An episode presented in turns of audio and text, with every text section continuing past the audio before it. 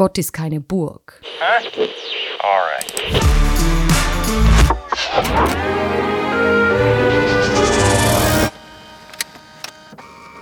29 Grad im Schatten. Ich ziehe die schwere Holztür zur Kirche auf.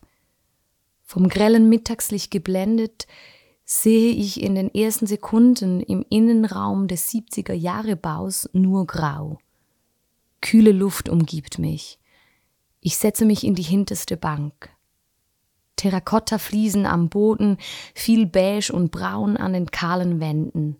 Die metalligen Nummern hängen verloren an der Liederanzeigetafel. Einzig durch die Fenster blinzeln mir ein paar Farben und Formen zu. Sie sind in der klaren Minderheit an diesem Ort. Um 1524 zieht der Reformator Zwingli mit einigen anderen Priestern und Entscheidungsträgern in die Kapelle des Großmünsters in Zürich ein. Zwingli zeigt auf dieses und jenes Bild. Die Herren entfernen die Stücke, dann wird der Altar abgerissen. Eine spektakuläre Aktion während der Zürcher Reformation. Vorausgegangen waren Diskussionen und Abstimmungen über die Abschaffung der Bilderwerke. Durch den Einfluss Zwinglis wurden Bilder, Statuen, das Orgelspiel und der Singsang so systematisch entfernt wie nirgendwo sonst in dieser Zeit. Und noch heute hängt den Evangelischen immer mal wieder das Image der Sinnes- und Kunstfeindlichkeit an. Ursprünglich war es etwas anders gedacht. In der Berner Disputation von 1528 sagt Zwingli, Bilder zu machen zu Verehrung ist wieder Gottes Wort.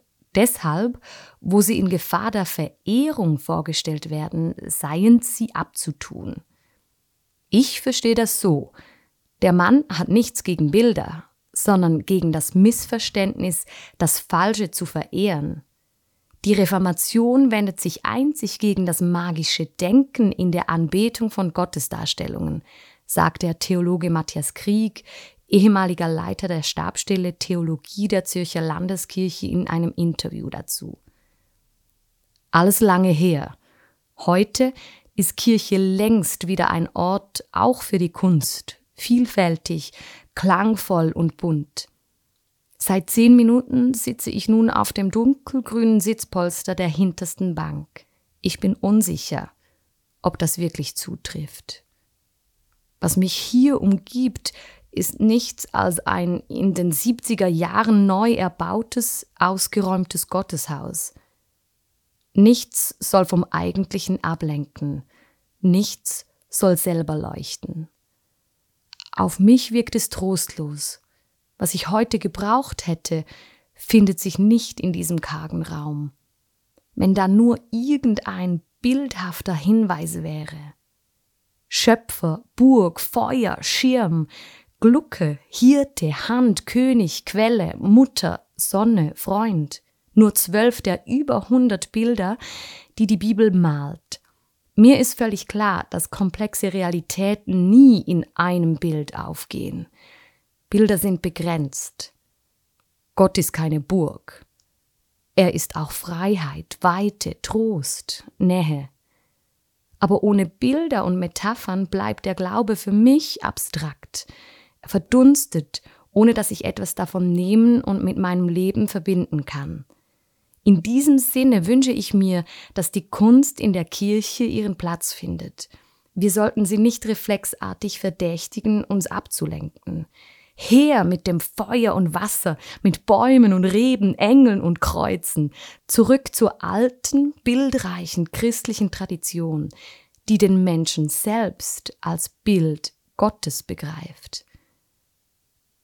Noch immer sitze ich auf der Kirchenbank, weil das Beige der Wände kein bisschen zu mir spricht und ich ansonsten nichts finden kann, stimme ich ein Lied an. Das erste, das mir in den Sinn kommt.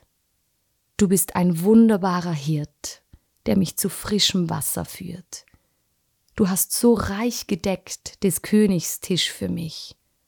Du bist mein Stecken und mein Stab, und wandre ich im finsteren Tal, fürchte ich kein Unheil mehr, denn du bist hier bei mir, bei mir. Ich komm, ich komm, an deinen Tisch. Ich komm, ich komm und ich bin gewiss, du bist mein wunderbarer Hirt. Aus Wunderbarer Hirt von Lothar Kosse.